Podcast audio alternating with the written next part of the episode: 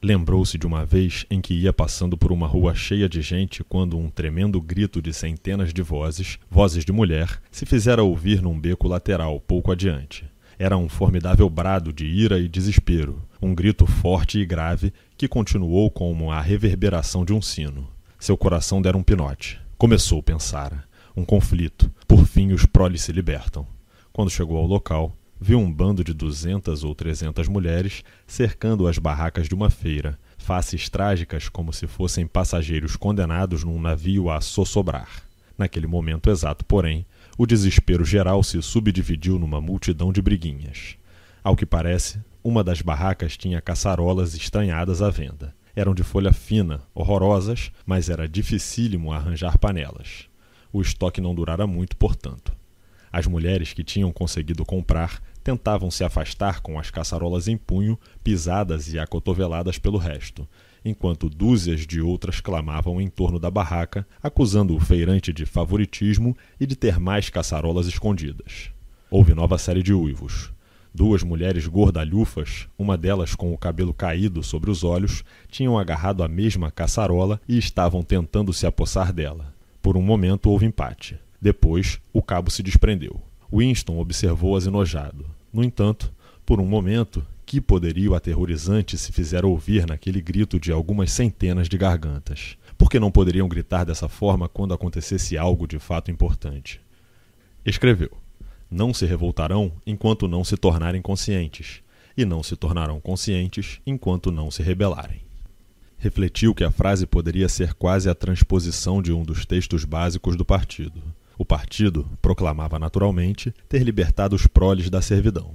Antes da Revolução eram oprimidos pelos capitalistas, tinham sido chicoteados e submetidos à fome, as mulheres forçadas a trabalhar nas minas de carvão, na verdade, as mulheres ainda trabalhavam nas minas, as crianças vendidas às fábricas com a idade de seis anos. Simultaneamente, fiel aos princípios do duplo pensar, o partido ensinara que os proles eram naturalmente inferiores, que deviam ficar em sujeição como animais pela aplicação de algumas regras simples. Pouquíssimo se sabia a respeito dos proles. Não era necessário saber muito. Contanto que continuassem a trabalhar e a se reproduzir, não tinham importância suas outras atividades. Abandonados a si mesmos, como gado solto nas planuras argentinas, haviam regressado a um modo de vida que lhes parecia natural, uma espécie de tradição ancestral. Nasciam, cresciam nas sarjetas, iam para o trabalho aos doze, atravessavam um breve período de floração da beleza e do desejo sexual, casavam-se aos vinte, atingiam a maturidade aos trinta e, em geral, morriam aos sessenta. O trabalho físico pesado, o trato da casa e dos filhos, as briguinhas com a vizinhança, o cinema, o futebol, a cerveja e, acima de tudo, o jogo enchiam-lhe os horizontes. Mantê-los sob controle não era difícil. Alguns agentes da polícia do pensamento estavam sempre entre eles, soltando boatos, marcando e eliminando os poucos indivíduos julgados capazes de se tornar perigosos. Mas não se tentava doutriná-los com a ideologia do partido. Não era desejável que os proles tivessem sentimentos políticos definidos. Tudo o que se exigia deles era uma espécie de patriotismo primitivo, ao qual se podia apelar sempre que fosse necessário levá-los a aceitar rações menores ou maior expediente de trabalho. E mesmo quando ficavam descontentes, como às vezes acontecia, o descontentamento não os conduzia a parte alguma, porque não tendo ideias gerais, só podiam focalizar a animosidade em ridículas reivindicações específicas. Os males maiores geralmente lhe fugiam à observação. A grande maioria dos proles nem tinha teletelas em casa. Até a polícia civil interferia pouquíssimo com eles. Havia enorme criminalidade em Londres. Todo um mundo subterrâneo de ladrões, bandidos, prostitutas, vendedores de narcóticos e contraventores de todo tipo. Mas como tudo se passava entre os próprios proles, não tinha importância. Em todas as questões morais, permitia-se-lhes obedecerem ao código ancestral. O puritanismo sexual do partido não lhes era imposto. A promiscuidade não era punida e o divórcio era permitido. Nesse particular, até a adoração religiosa teria sido permitida se os proles demonstrassem algum sintoma de desejá-la ou dela carecessem. Ninguém desconfiava deles. Como dizia o lema do partido, os proles e os animais são livres. Winston esticou o braço e coçou cautelosamente a variz ulcerada. Começara a comichar de novo. O que sobrevinha invariavelmente era a impossibilidade de saber como de fato fora a vida antes da Revolução. Tirou da gaveta um livro escolar de história que tomara emprestado à senhora Parsons e pôs-se a copiar um trecho no diário. Antigamente, antes da gloriosa Revolução, Londres não era a bela cidade que hoje conhecemos. Era um lugar escuro, sujo, miserável, onde pouca gente tinha bastante que comer e onde centenas e milhares de pobres não tinham calçado nem abrigo onde dormir. Crianças de mais ou menos a tua idade tinham de trabalhar doze horas por dia para patrões cruéis que as castigavam com chicotes quando trabalhavam muito devagar e não lhes davam senão códias de pão velho e água. Mas no meio dessa terrível pobreza havia umas poucas casas belíssimas, habitadas pelos ricos, que tinham até trinta criados para cuidar deles. Esses homens ricos chamavam-se capitalistas. Eram gordos, feios, de caras perversas, como as que vês na página ao lado. Repara que veste um grande casaco negro chamado fraque e um chapéu estranho, brilhante como uma chaminé truncada, e que se chamava cartola. Era esse o uniforme dos capitalistas e ninguém mais podia usá-lo. Os capitalistas eram donos de tudo no mundo e todas as outras pessoas eram escravas deles. Eram donos de toda a terra, todas as casas, todas as fábricas, todo o dinheiro. Se alguém lhes desobedecesse, podia jogá-lo na prisão ou podiam tomar-lhe o emprego e matá-lo lentamente pela fome. Quando um cidadão comum falava com um capitalista, tinha de se encolher e se inclinar, tirar o boné e chamá-lo de senhor. O chefe de todos os capitalistas denominava-se rei e. Mas ele conhecia o resto do catálogo. Vinham as referências aos bispos e suas vestes opulentas, os juízes e os mantos de arminho, o pelourinho, o cepo, a roda de castigo, o gato de nove caudas, o banquete do Lorde Maior e a prática de beijar o artelho do Papa. Haveria também o chamado Jus Primae Noctis, que provavelmente não seria citado num livro para crianças. Era o direito de todo capitalista dormir com qualquer operária de sua fábrica. Como era possível dizer onde acabava a verdade e começava a mentira? Podia ser verdade que o ser humano comum agora vivesse melhor do que antes da Revolução. A única prova em contrário era o protesto mudo nos ossos, o sentimento instintivo de que as condições em que vivia eram intoleráveis e que deviam ter sido diferentes. De repente achou que as únicas coisas verdadeiramente típicas da vida moderna não eram nem a crueldade e nem a insegurança, mas apenas a nudez, a miséria, o desânimo. Olhando-se em torno, verificava-se que a vida não apenas diferia das mentiras que provinham das teletelas, como também dos ideais que o partido buscava atingir. Muitas atividades cotidianas, mesmo para um membro do partido, eram neutras e não políticas. Questão de cumprir tarefas tediosas, lutar por um lugar no trem subterrâneo, remendar uma meia gasta, esmolar uma pastilha de sacarina, guardar uma ponta de cigarro. O ideal criado pelo partido era enorme, terrível, luzidio um mundo de aço e concreto, de monstruosas máquinas e armas aterrorizantes, uma nação de guerreiros e fanáticos, marchando avante em perfeita unidade, todos tendo os mesmos pensamentos e gritando as mesmas divisas, 300 milhões com a mesma cara, trabalhando perpetuamente, lutando, triunfando, perseguindo. A realidade eram cidades caindo em ruínas, escuras onde o populacho subnutrido perambulava com sapatos furados, vivendo em remendadas casas do século XIX que sempre cheiravam a repolho e latrinas de mau funcionamento. Parecia ter uma visão de Londres vasta e arruinada, uma cidade de um milhão de latas de lixo e misturada com ela a figura da senhora Parsons, mulher de cara enrugada e cabelo ralo, lidando sem esperança com um cano de esgoto. Tornou a esticar o braço e a coçar o tornozelo. Dia e noite as teletelas feriam os ouvidos com estatísticas provando que hoje o povo tinha mais alimento, mais roupa, melhores casas, melhor divertimento, que vivia mais, trabalhava menos, era mais alto, mais saudável, mais forte, mais feliz, mais inteligente, mais bem educado do que o povo de 50 anos atrás. Nenhuma palavra podia ser provada ou negada. O partido proclamava, por exemplo, que hoje 40% dos proles eram alfabetizados e dizia que, antes da Revolução, o total não chegava a 15%. O partido afirmava que a mortalidade infantil era agora de apenas 160 por mil, enquanto que antes fora 300 por mil e assim por diante. Era uma equação única com duas incógnitas. Podia muito bem dar-se que cada palavra literalmente dos livros de história, mesmo quando aceite sem dúvida, fosse pura fantasia. Tanto quanto sabia, podia muito bem ser que nunca tivesse havido o jus primae noctis, nem capitalistas, nem cartola. Tudo se fundia na névoa. O passado era raspado, esquecida a raspagem e a memória tornava-se verdade. Apenas uma vez na vida possuíra, depois do acontecimento, era o que importava, prova concreta, inegável de uma falsificação. Tivera-a entre os dedos durante uns 30 segundos. Devia ter sido em 1973, isto é, mais ou menos na ocasião em que se havia separado de Catarine. O acontecimento, porém, tivera lugar sete ou oito anos antes.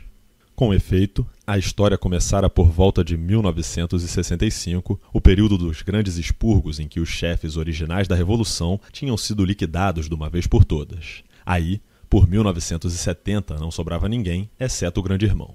A essa altura, todos os restantes haviam sido acusados de traição e atividades contra-revolucionárias. Goldstein fugira e escondera-se em lugar não sabido, e dos outros alguns tinham desaparecido, enquanto que a maioria fora justiçada após espetaculares julgamentos públicos em que confessara amplamente seus crimes. Entre os últimos sobreviventes contavam-se três homens chamados Jones, Aronson e Rutherford. O trio devia ter sido preso em 1965. Como acontecia com frequência, tinham sumido durante um ano ou mais, de modo que ninguém sabia se estavam vivos ou mortos. De repente, tinham aparecido para se incriminar da maneira habitual. Confessaram entendimentos com o inimigo, que naquela data era a Eurásia, desfalque de dinheiros públicos, assassínios de vários dignos membros do partido, intrigas contra a liderança do Grande Irmão que se tinham iniciado muito antes da Revolução e atos de sabotagem causadores da morte de centenas de milhares de inocentes. Depois de confessar, tinham sido perdoados, reestabelecidos no partido e nomeados para cargos que pareciam importantes, mas que não passavam de sinecuras. Os três haviam escrito longos e abjetos artigos no Times, analisando as razões da sua defecção e prometendo emendar-se. Algum tempo depois, Winston vira os três no Café Castanheira. Lembrava-se do fascínio com que os examinara com o rabo dos olhos. Eram bem mais velhos do que ele, relíquias de um mundo antigo, quase que as últimas grandes figuras remanescentes do passado heróico do partido. O encanto da luta clandestina e da guerra civil ainda pairava ligeiramente sobre eles. Winston teve a impressão, embora já os fatos e datas se fossem confundido, que lhes soubera os nomes muito antes de conhecer o do grande irmão. Mas eram também foras da lei, inimigos, intocáveis, condenados à extinção com absoluta certeza, dali a um ano ou dois. Ninguém que tivesse caído uma vez em mãos da polícia do pensamento conseguia escapar. Eram cadáveres esperando que os devolvessem ao sepulcro. Não havia ninguém nas mesas próximas. Não era prudente ser visto nas proximidades dos três. Estavam sentados, mudos, diante de copos de gin com cravo, que era a especialidade do café. Dos três, o que mais impressionara Winston pela aparência fora Rutherford. Havia sido um famoso caricaturista e seus desenhos brutais tinham concorrido para inflamar a opinião pública antes e durante a Revolução. Mesmo agora, a longos intervalos, suas caricaturas apareciam no Times. Eram simplesmente uma imitação do antigo estilo e curiosamente inertes, sem convicção. Eram sempre um recosido de antigos temas, cortiços, crianças esfomeadas, batalhas de rua, capitalistas de cartola. Até nas barricadas os capitalistas pareciam conservar as cartolas um esforço infindo, frouxo de voltar ao passado. Era um homem monstruoso, com uma juba de cabelo grisalho e gorduroso, rosto inchado e cortado de cicatrizes, grossos lábios negroides. Devia ter sido imensamente forte. Agora o corpanzil era apenas balofo, mole, caído, banhas sobrando em todas as direções. Parecia ruir diante dos olhos dos circunstantes, como a lua e uma montanha. Eram quinze horas, hora solitária. Winston já não conseguia lembrar-se do que fora fazer no café aquela hora. Estava quase deserto, das teletelas se desprendia uma música de latas. Os três estavam sentados no seu canto sem falar, quase imóveis. Sem que lhe pedissem, o garçom trazia novos copos de gin. Na mesa, ao lado deles, havia um tabuleiro de xadrez com as peças arrumadas. Mas o jogo não começara. E então, durante talvez meio minuto, algo sucedeu às teletelas. A música que tocavam mudou, como também mudou o tom, era algo muito difícil de descrever. Uma nota peculiar, partida, um zurro, uma chacota, que Winston, para o seu uso pessoal, considerou amarela. E da tela uma voz cantou: Sob a frondosa castanheira eu te vi e tu me vendeste. Lá estão eles, e aqui estamos nós sob a frondosa castanheira. Os homens nem se mexeram, mas quando Winston tornou a fitar o rosto arruinado de Rutherford, notou que tinha os olhos rasos d'água, e pela primeira vez observou com uma espécie de arrepio por dentro, sem que, no entanto, soubesse o que lhe dava arrepios, que tanto Aronson como Rutherford tinham o nariz quebrado. Pouco depois, os três tinham sido presos de novo. Ao que parece, haviam se metido em novas conspirações no mesmo momento em que tinham ganho a liberdade. No segundo julgamento, confessaram de novo todos os velhos crimes, acrescentando uma porção de outros. Foram executados e sua sina registrada nas histórias do partido como advertência à posteridade. Cerca de cinco anos depois, em 1973, Winston desenrolava um maço de documentos que acabara de cair do tubo pneumático quando deu com um fragmento de papel que, evidentemente, fora colocado entre os outros e esquecido. No instante em que o desenrolou, percebeu-lhe o valor. Era meia página arrancada do Times de uns dez anos antes. A parte superior incluía a data e continha uma foto dos delegados numa função do partido em Nova York. No meio do grupo destacavam-se Jones, Aronson e Rutherford. Impossível confundi-los. Ademais, seus nomes constavam da legenda. Isso não obstante, os homens tinham confessado, em ambos os julgamentos, que naquela data tinham estado em solo eurasiano tinham voado de um aeroporto secreto no Canadá a um ponto da Sibéria, onde conferenciaram com membros do Estado-Maior Eurasiano a quem haviam traído importantes segredos militares. A data gravara-se na mente de Winston porque era o dia do equinócio do verão, mas a notícia toda deveria estar registrada numa porção de outros lugares. Só havia uma conclusão possível: as confissões eram falsas. Naturalmente, isto em si não era nenhum descobrimento. Nem Winston imaginara que as pessoas suprimidas nos expurgos houvessem de fato cometido os crimes de que eram acusadas. Mas ali estava a prova concreta. Era um fragmento do passado abolido, como um osso de fóssil que surge numa camada errada e destrói uma teoria geológica. Seria suficiente para fazer o partido se esbarrendar se fosse possível publicá-la e tornar conhecida do mundo a sua significação. Ele continuara trabalhando. Assim que vira a fotografia e o que queria dizer, cobrira-a com uma folha de papel. Por sorte, ao desenrolá-la, estava de cabeça para baixo em relação à teletela. Colocou no joelho o bloco de rascunho e empurrou a cadeira para trás, de modo a se afastar o mais possível da teletela.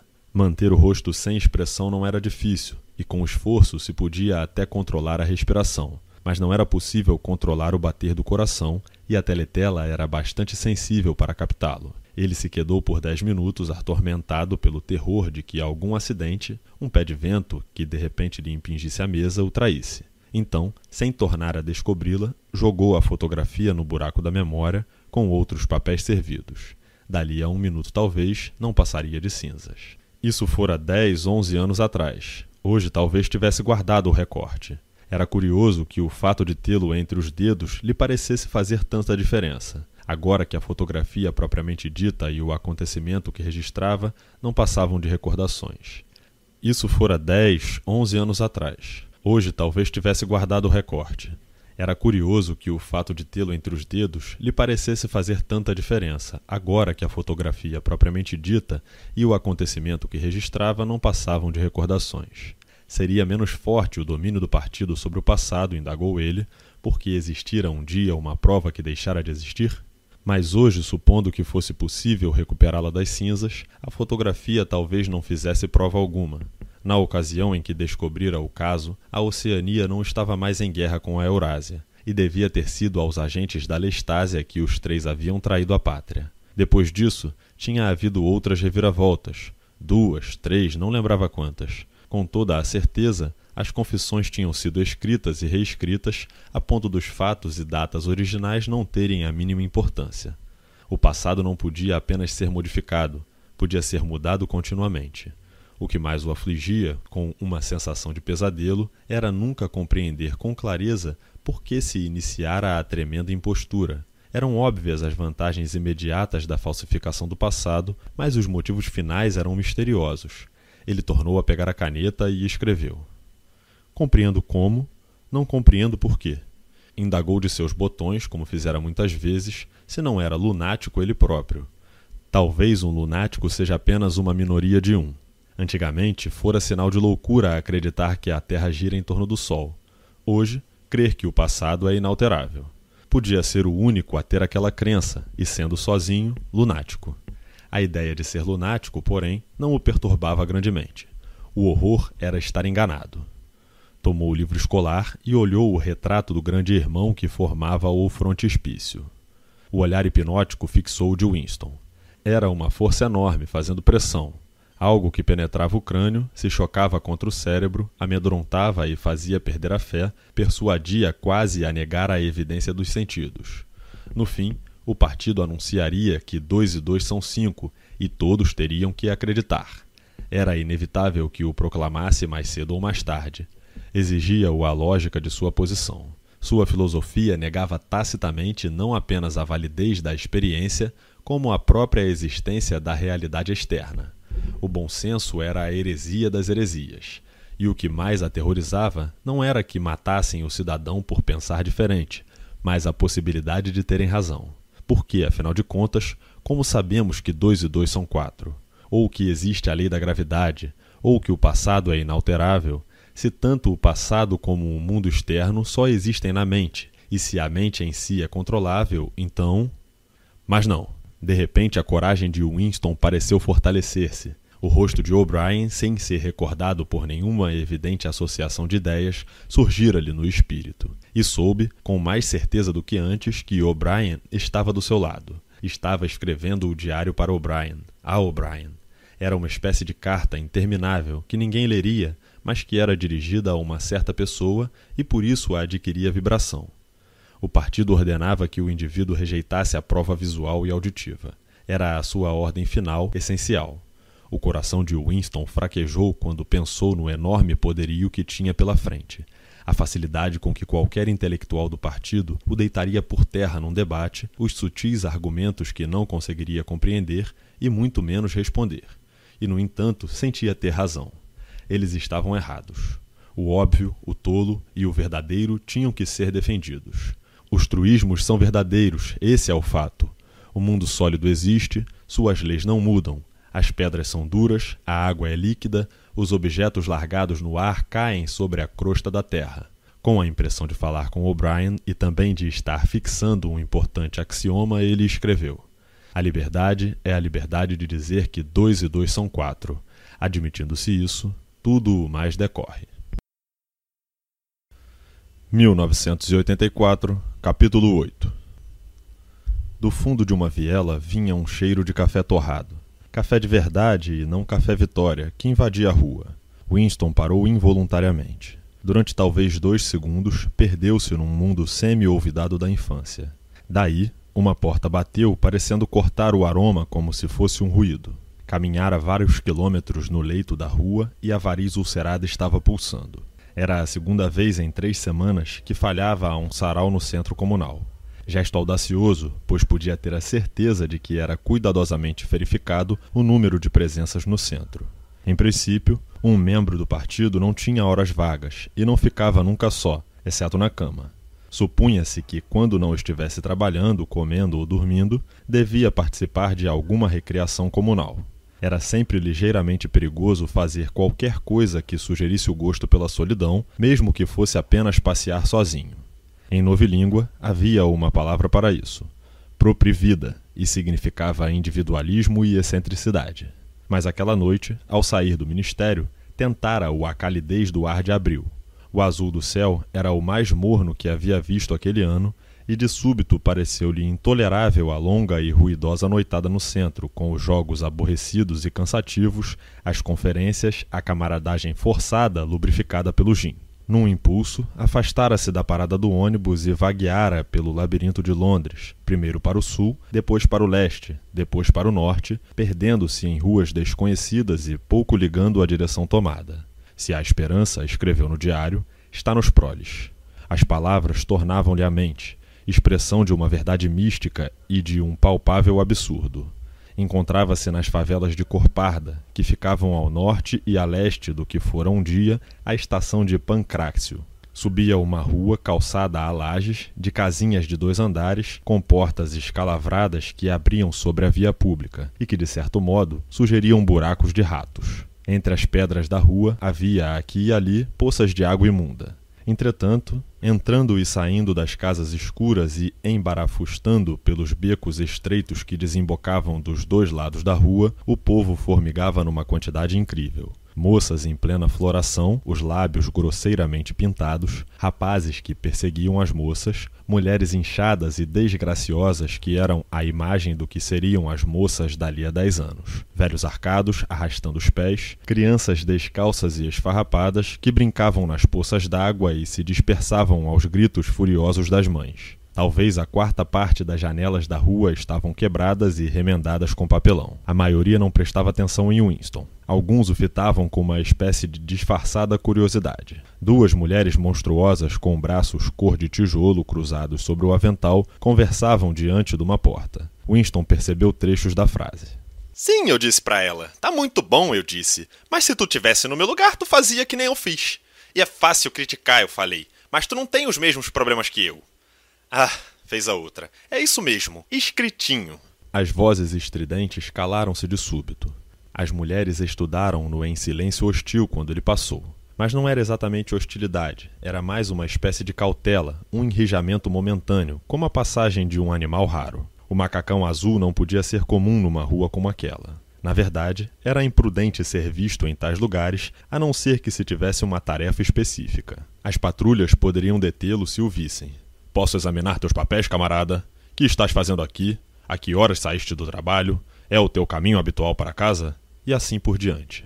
Não que houvesse algum regulamento contra o regresso ao lar por um caminho diferente, mas bastava para chamar a atenção da polícia do pensamento. De repente, a rua toda se agitou. De todos os lados soaram gritos de advertência. Os populares se escondiam em casa como coelhos. Uma moça saltou de uma porta, pouco adiante de Winston, agarrou uma criancinha que brincava numa poça, embrulhou-a no avental e tornou a casa num pulo. No mesmo instante, um homem de terno preto, amassado como uma sanfona e que surgira de um beco lateral, correu para Winston apontando o céu, muito nervoso. Vapor! Cuidado, patrão! Estoura já! Deita logo! Não se sabia porque os proles tinham dado o apelido de vapor às bombas foguete. Winston prontamente se jogou de bruços. Os proles raro se enganavam quando faziam essa advertência. Pareciam possuir uma espécie de instinto que lhes dizia com vários segundos de antecedência que um foguete estava chegando, embora voassem mais rápido do que o som. Winston protegeu a cabeça com os antebraços. Houve um ribombo que pareceu fazer o chão ofegar. Uma chuva de detritos caiu-lhe nas costas. Quando se levantou, viu que estava coberto de fragmentos de vidro da janela próxima. Continuou andando. A bomba demolira um grupo de casas duzentos metros além na mesma rua. Elevava-se para o céu uma nuvem negra de fumaça e debaixo dela outra de pó de caliça, na qual já se formava a multidão cercando os escombros. Diante dele, no lajedo, havia um montículo de reboco e estuque, e no meio uma faixa vermelho vivo.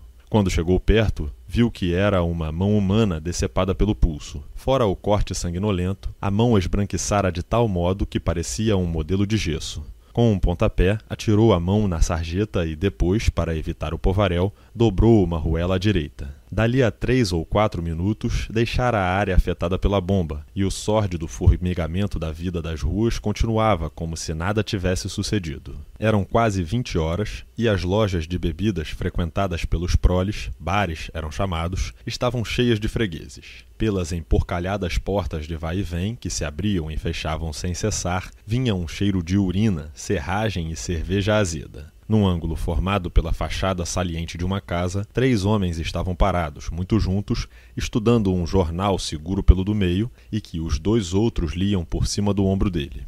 Mesmo antes de chegar perto o suficiente para lhes distinguir as feições, Winston pôde ver como estavam absortos. Devia ser algo muito sério o que lhes prendia a atenção. Estava a alguns passos de distância quando, de repente, um grupo se afastou e dois homens se puseram a altercar violentamente. Por um minuto, até pareceu que fossem as vias de fato. Não escuta o que eu te digo, pois se tô te dizendo que nenhum número acabado em 7 já ganhou há mais de um ano e dois meses. Ganhou sim! Ganhou nada! Lá na terra tomei nota de tudo, dois anos num papel. Escrevi que nem relógio direitinho. Te digo que nenhum número acabado em 7. Ganhou sim! Espera aí que eu já me lembro do danado do número. 407 era a terminação. Foi em fevereiro, segunda semana de fevereiro. Fevereiro a vovozinha. Eu tomei nota preto no branco e te digo que nenhum número. Ora, cala a boca! disse o terceiro homem. Estavam falando da loteria. A uns 30 metros de distância, Winston olhou para trás. Ainda discutiam, rosto apaixonado, febril. A loteria, com seus enormes prêmios semanais, era o acontecimento público a que os proles davam a maior atenção. Era provável que houvesse milhões de proles para quem a loteria era o principal, senão o único motivo de continuar a viver. Era o seu deleite, sua loucura, seu anódino, seu estimulante intelectual. Quando se tratava da loteria, até gente que mal sabia ler e escrever fazia intricados cálculos e fantásticas proezas de memória. Havia um exército de homens que ganhavam a vida graças à simples venda de sistemas, previsões e amuletos. Winston nada tinha que ver com a exploração da loteria, que era administrada pelo Ministério da Fartura, mas sabia, como sabiam todos do partido, que em grande parte os prêmios eram imaginários. Na realidade, só eram pagas pequenas quantias, sendo pessoas inexistentes os ganhadores da sorte grande. Na ausência de qualquer intercomunicação real entre uma parte e outra da Oceania, não era difícil arranjar isso. Mas se esperança havia, estava nos proles. Era preciso agarrar-se a isso com unhas e dentes. Quando se traduzia o pensamento em palavras, parecia razoável. Mas quando se consideravam os seres humanos que passavam pela calçada, a ideia se transformava em ato de fé. A rua que tomara descia um declive. Teve a sensação de já ter andado pela vizinhança e de haver por perto uma avenida principal. De alguma parte chegou-lhe aos ouvidos uma gritaria geral. Uma vez fez uma curva brusca e acabou nos degraus que conduziam a um beco em nível inferior, de onde alguns barraqueiros vendiam legumes murchos. Naquele momento, Winston recordou-se onde estava.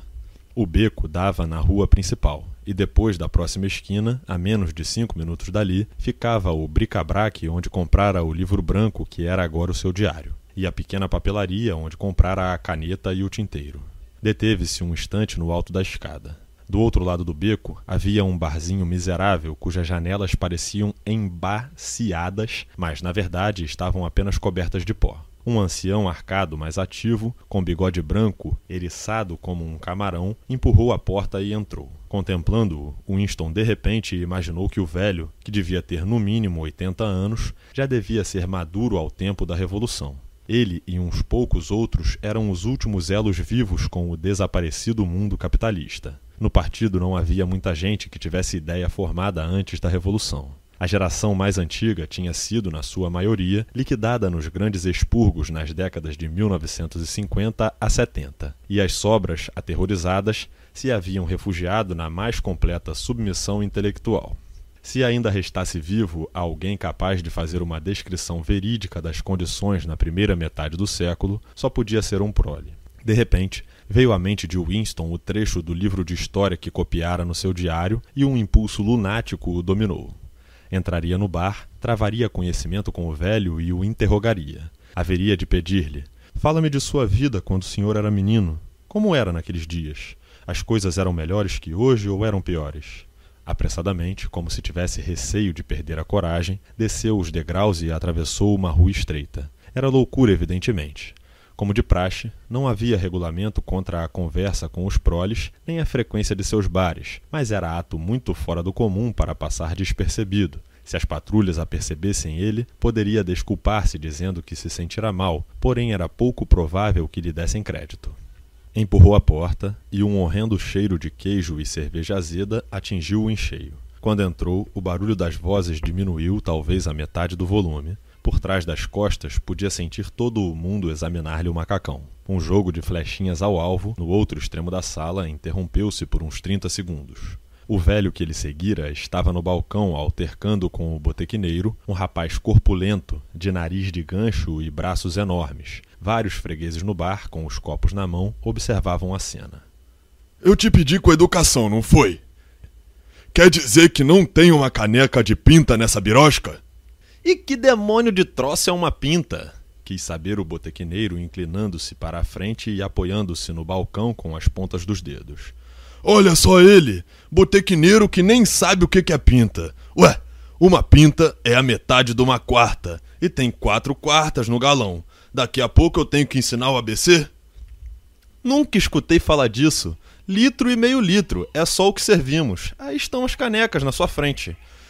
Gosto de pinta. Você bem que podia servir uma pinta. Não tinha essas besteiras de litro quando eu era moço.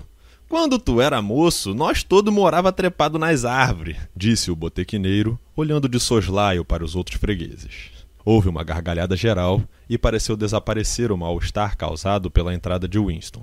Sob a barba branca que despontava, o velho corou violentamente. Voltou-se falando sozinho e tropeçou em Winston, que o segurou delicadamente pelo braço. Permites que eu te ofereça um gole? O senhor é um cavalheiro, disse o outro, tornando a endireitar os ombros. Não parecia ter notado o macacão azul de Winston. Uma pinta, acrescentou agressivo, dirigindo-se ao boquetineiro. Uma pinta da boa. O taverneiro serviu dois meios litros de cerveja marrom escura em canecas que enxaguara num balde debaixo do balcão. Nos bares dos proles só se podia tomar cerveja. Não lhes era permitido tomar gin, conquanto na prática fosse facílimo arranjá-lo. O jogo das flechinhas se reanimara, e os homens encostados no balcão haviam reiniciado a conversa sobre a loteria. Por um momento fora esquecida a presença de Winston. Debaixo da janela havia uma mesa junto à qual podia conversar à vontade com o velho. Era um perigo horrível, mas pelo menos não havia teletela no salão, o que verificara logo ao entrar. Ele bem que podia me servir uma pinta. Meio litro não chega, não satisfaz, e um litro é muito, me faz a bexiga trabalhar. E o preço? Deves ter visto muita coisa mudar desde mocinho, começou Winston experimentando. Os olhos azul pálido do homem percorreram o bar do alvo das flechas ao balcão, do balcão à porta dos homens, como se as mudanças tivessem ocorrido ali mesmo. A cerveja era melhor e mais barata. Quando eu era moço, cerveja clara custava quatro dinheiros a pinta. Isso antes da guerra, naturalmente. Que guerra? De todas as guerras. Levantou o copo e tornou a endireitar os ombros. Com os meus melhor votos de saúde e felicidade. No pescoço magro, o pomo de Adão, muito pontudo, fez um rapidíssimo movimento de subir e descer e a cerveja sumiu. Winston foi ao balcão e voltou com dois outros meios litros, o velho parecia ter esquecido seus preconceitos. És muito mais velho do que eu. Devias ser adulto antes de eu nascer.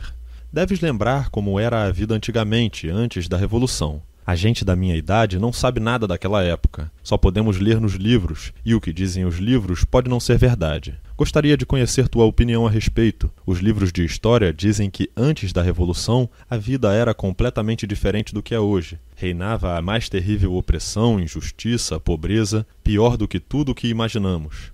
Aqui em Londres, a maioria do povo nunca tinha bastante o que comer, do berço ao túmulo. Metade da população não tinha sapato, trabalhava 12 horas por dia, saía da escola aos 9 anos, dormiam 10 em cada quarto. Ao mesmo tempo, havia um grupinho de alguns milhares, os chamados capitalistas, ricos e poderosos, eram donos de tudo quanto existia, moravam em casarões lindos com 30 empregados, passeavam de automóvel e carruagem de quatro cavalos, bebiam champanha, usavam cartolas, o rosto do velho se iluminou.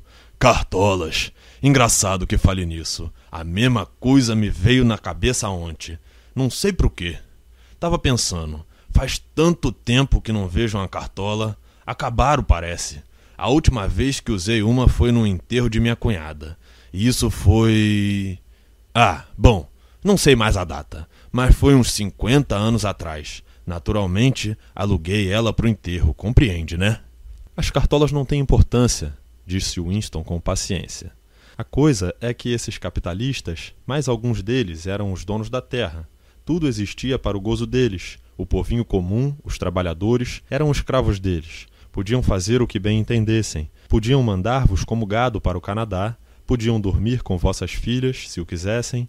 Podiam mandar bater-vos com uma coisa chamada gato de nove caudas tinhas que tirar o boné quando passavas por eles, cada capitalista andava com um bando de lacaios que. O rosto do velho tornou-se a iluminar-se.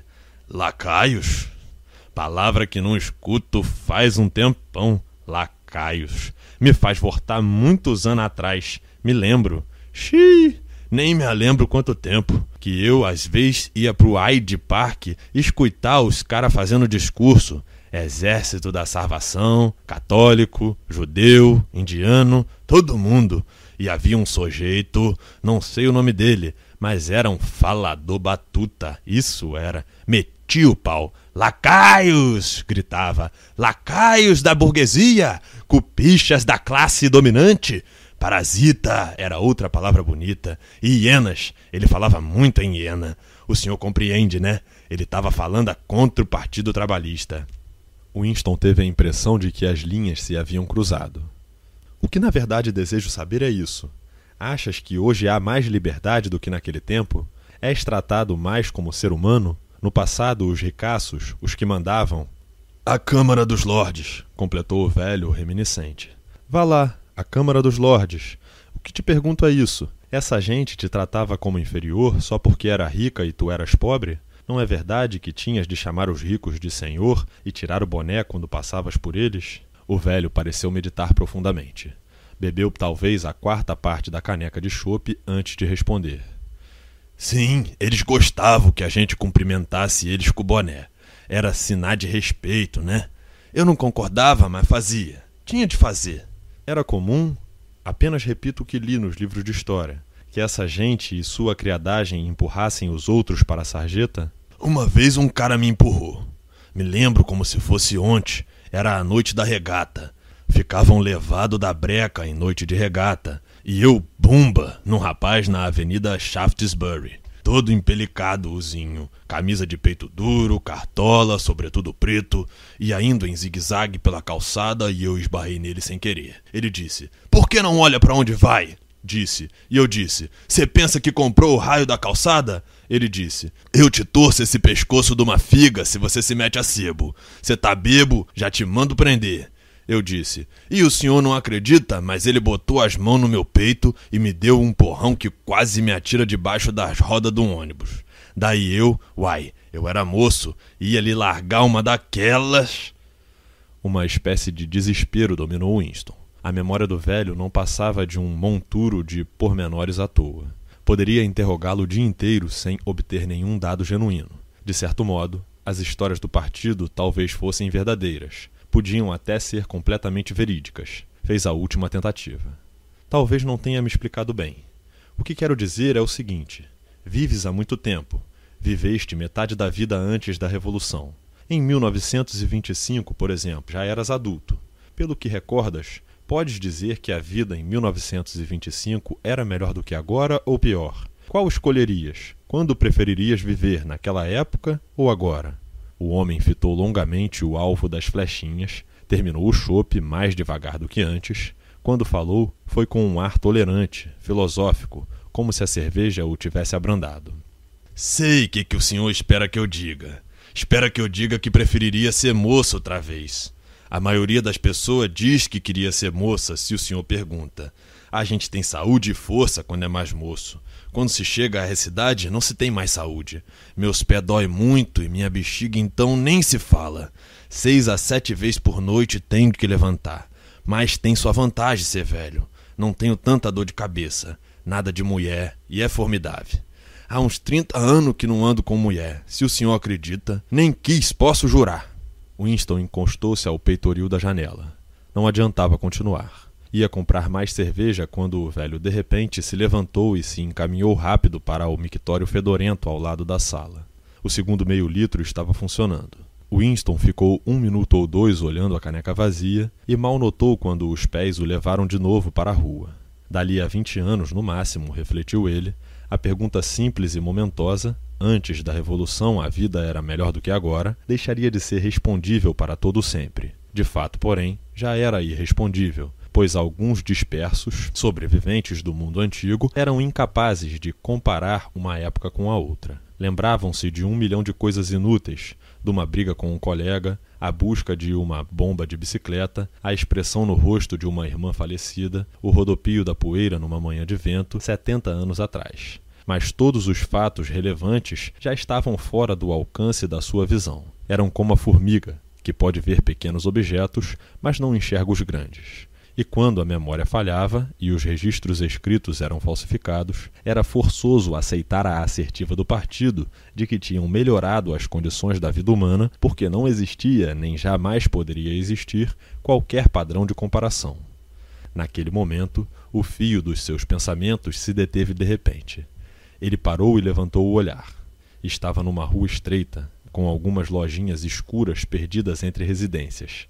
Bem por cima de sua cabeça pendiam três fanadas esferas de metal que tinham jeito de haver sido douradas. Pareceu-lhe conhecer o lugar, pois, claro, estava diante da quinquilharia onde comprara o diário. Um arrepio de medo o agitou. Já fora bastante ousado comprar o livro e jurara nunca mais se aproximar da casa. Entretanto, no momento em que deixava o pensamento vaguear, os pés o levavam para lá por iniciativa própria. Era exatamente contra impulsos suicidas dessa natureza e esperava se defender, iniciando o diário. Observou ao mesmo tempo que, embora fossem quase vinte e uma horas, a loja continuava aberta. Com a sensação de que daria menos na vista, entrando do que ficando na calçada, entrou. Se perguntassem, responderia plausivelmente que procurava lâminas de barba. O proprietário acabava de pendurar do teto um mal cheiroso candeeiro de azeite. Era um homem de seus sessenta anos, frágil e arcado, de nariz comprido, benévolo, olhos calmos deformados pelos óculos grossos, tinha cabelo quase branco, mas as sobrancelhas eram bastas e pretas. Os óculos e seus movimentos exageradamente gentis e o fato de usar paletó de veludo negro davam-lhe um ar indefinível de intelectualidade, como se fosse literato ou músico talvez. A voz era suave, parecia desbotada e sua prosódia era menos dissonante do que a da maioria dos proles. Reconheci o senhor na calçada, disse imediatamente. Foi o senhor que me comprou aquele álbum de recordações. Papel lindo, um mimo para uma moça. Linho creme chamava-se. Há uns cinquenta anos que não se fabrica papel assim, completou Winston por cima das lentes. Procura alguma coisa em particular? Ou só quer dar uma olhada? Ia passando. Vim dar uma olhada. Não quero nada. Perfeitamente. Não creio que pudesse satisfazê-lo. Fez um gesto de desculpas com a mão. O senhor está vendo? Não tenho nada. Loja vazia. Cá entre nós está morto o ramo de antiquário. Ninguém mais o quer, nem há estoque. Móveis, porcelanas, cristais, tudo foi acabando. E naturalmente, o que era de metal foi fundido. Há muitos anos que não vejo um castiçal de latão. Ao invés, a lojinha estava atulhada de mercadorias, mas coisa alguma valia nada. Mal se podia andar porque o chão estava tomado por pilhas de molduras empoeiradas. Na janela havia bandejas com porcas e parafusos, formões sem corte, canivetes de folha partida, relógios enegrecidos que nem fingiam poder funcionar e uma variedade enorme de bric-a-brac. Apenas numa mesinha ao canto havia uma miscelânea, caixas de rapé laqueadas, broches de ágate, coisas assim, que parecia incluir algo interessante. Quando Winston dela se aproximou, seu olhar foi atraído por um objeto liso, redondo, que brilhava suavemente à luz do lampião. Tomou-a na mão e examinou-o. Era um pesado bloco de vidro, esférico, e tanto a textura como o colorido do cristal ostentavam estranha suavidade como a da água da chuva. Bem no centro, ampliado pela superfície convexa, havia um objeto cor-de-rosa, em voluta, que lembrava uma rosa ou uma anêmona do mar. Que é isso? perguntou Winston, fascinado. É coral. Deve ter vindo do Oceano Índico. Costumavam embuti-lo assim, em vidro. Isso foi feito no mínimo há cem anos. Quem sabe até mais. É lindo. É mesmo. Mas pouca gente o diria hoje. Se por acaso o senhor quiser comprar, são quatro dólares. Lembro-me de uma época em que uma coisa dessas renderia oito libras esterlinas, e oito libras eram. Bom, não sei mais calcular, mas era um bocado de dinheiro. Hoje, porém, quem liga às antiguidades genuínas, poucas pessoas restam. As poucas que restam. Winston pagou imediatamente os quatro dólares e meteu no bolso o cobiçado objeto. Atraía-o não tanto a sua beleza, como o fato de pertencer a uma época muito distante da atual. O vidro macio, límpido como a água da chuva, não se parecia com vidro algum dos que conhecia. A coisa era-lhe duplamente atraente por ser inútil, embora adivinhasse que fora usada outrora como peso de papéis. Pesava muito no bolso, mas por sorte não fazia muito volume. Era um objeto estranho, comprometedor mesmo para um membro do partido possuir. Tudo quanto fosse antigo e tudo quanto fosse belo era sempre vagamente suspeito. O velho tornara-se bem mais loquaz depois de receber os quatro dólares. Winston percebeu que teria aceito três ou mesmo dois. Lá em cima tem um quarto que o senhor talvez queira conhecer. Não há grande coisa, algumas peças apenas. Deixe-me acender o lampião. Acendeu outra lâmpada e, sempre arcado, tomou a dianteira, subindo os degraus altos e gastos. Ganharam um corredor minúsculo e entraram num cômodo que não dava para a rua, abrindo sobre um pátio lajeado e uma floresta de coifas de chaminé. Winston reparou que o quarto estava mobiliado como se alguém ainda o habitasse. Havia um pedaço de tapete no soalho, um ou dois quadros na parede e uma poltrona funda, mal conservada, junto à lareira. Um carrilhão antigo, com um mostrador de doze horas, tiquetaqueava na escarpa. Sob a janela, ocupando quase a quarta parte do cômodo, uma cama enorme, de casal, ainda com o colchão. Usei o quarto até minha mulher morrer, disse o velho em tom de meia desculpa. Estou vendendo a mobília aos pouquinhos. Essa cama de mogno é linda, ou seria, se fosse possível livrá-la dos percevejos. Creio, porém, que o senhor julga um pouco sem jeito. Levantou o lampião para iluminar todo o quarto, e sob luz morna e amarelada, o lugar parecia curiosamente convidativo. Pela cabeça de Winston perpassou a ideia de que seria facílimo alugar o quarto por alguns dólares semanais se tivesse coragem de se arriscar. Era uma ideia louca, impossível, a ser abandonada imediatamente. Mas o quarto despertara nele uma espécie de nostalgia, de saudade ancestral. Parecia-lhe saber exatamente que impressão dava sentar-se num quarto assim, numa poltrona ao pé do fogo, com os pés na guarda e a chaleira no gancho, completamente só, em completa segurança, sem ninguém a fitá-lo, sem voz a persegui-lo, sem ruído algum além do tic-tac do relógio e o chiurear da chaleira. Não a teletela. Nunca tive dinheiro para comprar uma, e não sinto falta. Ali tem uma bonita mesa de abrir, naquele canto só que se o senhor quiser usá-la, tem que trocar as dobradiças. No outro canto, havia uma pequena estante de livros e Winston já se encaminhara para ela. Só continha porcaria. A busca e destruição de livros fora realizada no bairro dos Proles com o mesmo método que os outros. Era pouco provável que ainda existisse na Oceania algum livro impresso antes de 1960. O velho, ainda empunhando a lâmpada, estava parado na frente de um quadro emoldurado em pau rosa, preso à parede diante da lareira. Se o senhor estiver interessado em gravuras antigas, começou delicadamente. Winston atravessou o quarto para examinar o quadro. Era uma gravura em aço de um edifício oval, de janelas retangulares e uma pequena torre na frente. Havia uma grade de ferro em torno do prédio e atrás algo semelhante a uma estátua. Winston fitou-o alguns momentos. Parecia-lhe vagamente familiar, embora não se lembrasse da estátua. A moldura está fixa na parede. Se quiser, posso desparafusá-la. Conheço esse prédio. Está em ruínas agora. Fica no meio da rua do Palácio da Justiça. É isso, perto do foro. Foi bombardeado em. há muitos anos. Era uma igreja antigamente. Chamava-se São Clemente dos Dinamarqueses. Sorriu com ar de desculpa, como quem dissesse algo ligeiramente ridículo, e acrescentou: Laranjas e limões, dizem os sinos de São Clemente. Como é? Laranjas e limões, dizem os sinos de São Clemente. Uma modinha que havia quando eu era menino. Não me lembro como é que continuava, mas sei que acabava assim. Aí vem uma luz para te levar para a cama, aí vem um machado para te cortar a cabeça. Era uma espécie de dança. Faziam um corredor de mãos dadas e braços erguidos e a gente passava por baixo. Quando chegava em para te cortar a cabeça, desciam os braços e prendiam as pessoas. Era tudo com o nome das igrejas. Todas as igrejas de Londres, isto é, as principais.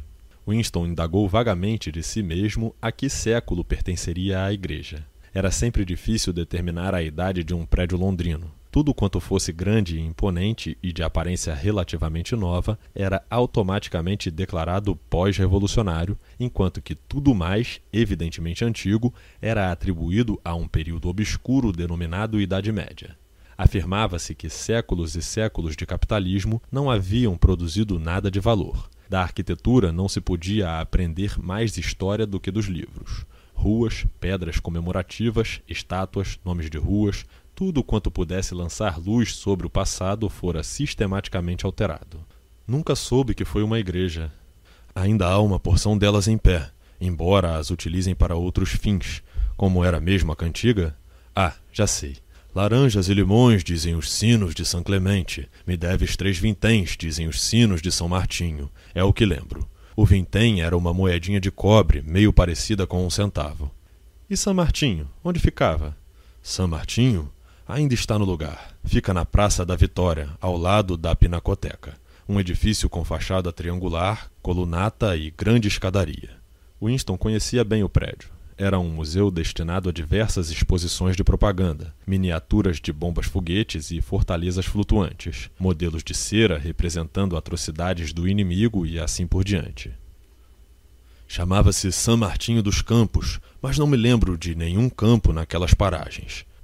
Winston não comprou a gravura. Teria sido uma propriedade ainda mais incongruente do que o peso de papéis e impossível de levar para casa a não ser que tirasse a moldura. Mas se deixou ficar alguns minutos com o velho, cujo nome descobriu não era Wicks, como se poderia concluir do letreiro na fachada, mas Charrington. Ao que parecia, o Sr. Charrington era um viúvo de 63 anos e residia na loja havia 30. Todo esse tempo, tensionara mudar o nome da placa, mas nunca tomara a decisão final. Durante a palestra, a cantiga, meio esquecida, ecoou na cabeça de Winston.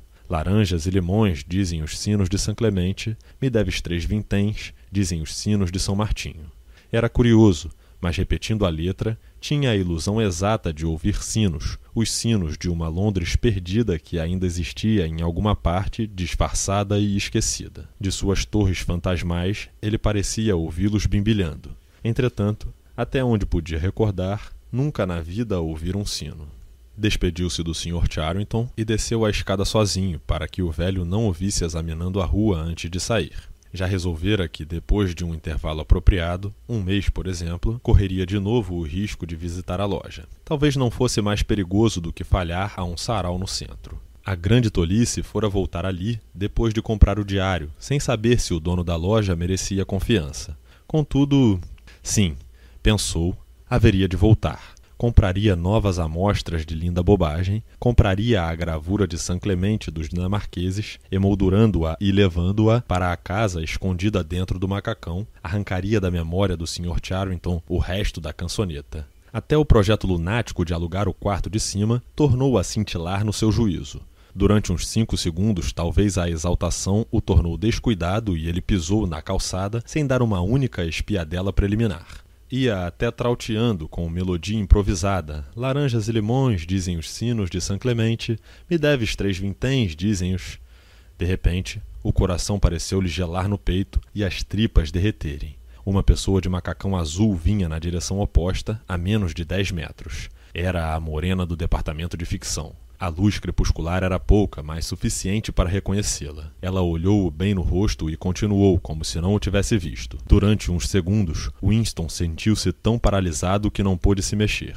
Depois virou para a direita e saiu com passos tardos, sem notar que tomara a direção errada. De qualquer maneira, uma questão se esclarecera. Não podia mais haver dúvida de que a moça o estava espionando. Devia tê-lo seguido até lá, porque não era crível que, por puro acaso, fosse passear a mesma noite pela mesma ruinha obscura a quilômetros de distância de qualquer bairro habitado por membros do partido. Era demasiada coincidência. Pouco importava que pertencesse à polícia do pensamento ou que fosse mera espiã amadora, impelida pelo desejo de fazer média. Provavelmente vira-o também entrar no bar. Andar era um esforço. A cada passo, o peso de cristal no bolso lhe batia na coxa e ele teve ganas de jogá-lo fora. O pior de tudo era a dor de barriga. Durante uns dois minutos, teve a impressão de que morreria se não fosse logo a privada. Mas não devia haver gabinetes públicos num bairro daqueles. Felizmente, o espasmo passou, deixando seu lugar uma dor surda. A rua era um beco sem saída. Winston parou, ficou uns segundos pensando no que fazer, depois deu meia volta e regressou. Ao se voltar, Ocorreu-lhe que, como a moça cruzara por ele uns três minutos antes, haveria de alcançá-la provavelmente. Poderia segui-la até um lugar ermo e então esmagar-lhe o crânio com um paralelepípedo. O peso de papel seria suficiente para isso. Mas ele abandonou imediatamente o plano porque era insuportável a simples ideia do esforço físico. Não podia correr, não podia desferir uma pancada. Além disso, ela era jovem e vigorosa e certamente se defenderia Pensou também em correr ao centro comunal e ficar lá até fechar, de todo modo a estabelecer um álibi parcial para a noite. Mas também isso era impossível. Uma tremenda lassitude o dominava. O que queria era ir logo para casa, sentar-se e descansar. Passava das 22 quando chegou ao apartamento. As luzes seriam desligadas na chave geral às 23h30. Foi à cozinha e engoliu uma xícara quase cheia de gin Vitória. Foi então à mesa, no nicho da sala, sentou-se e tirou o diário da gaveta. Mas não o abriu imediatamente. Na teletela, uma mulher com voz de lata berrava uma canção patriótica. Ele ficou contemplando o papel mármore da capa do caderno, tentando sem êxito banir dos sentidos aquela voz. Era a noite que vinham buscar a gente, sempre à noite. O melhor era matar-se antes de ser apanhado. Sem dúvida havia gente capaz disso. Com efeito, muitos dos desaparecidos eram suicidas mas era preciso coragem desesperada para se matar num mundo em que era impossível obter armas de fogo ou veneno rápido e certo. Pensou, com uma espécie de assombro, na utilidade biológica da dor e do medo, na traição do corpo humano que sempre se congela na inércia no momento exato em que dele se exige esforço especial. Poderia ter silenciado a moça morena se conseguisse agir com rapidez, mas precisamente por causa do perigo extremo que corria, perdera a capacidade de agir. Ocorreu-lhe que, em momentos de crise, nunca se luta com um inimigo externo, mas com o próprio organismo.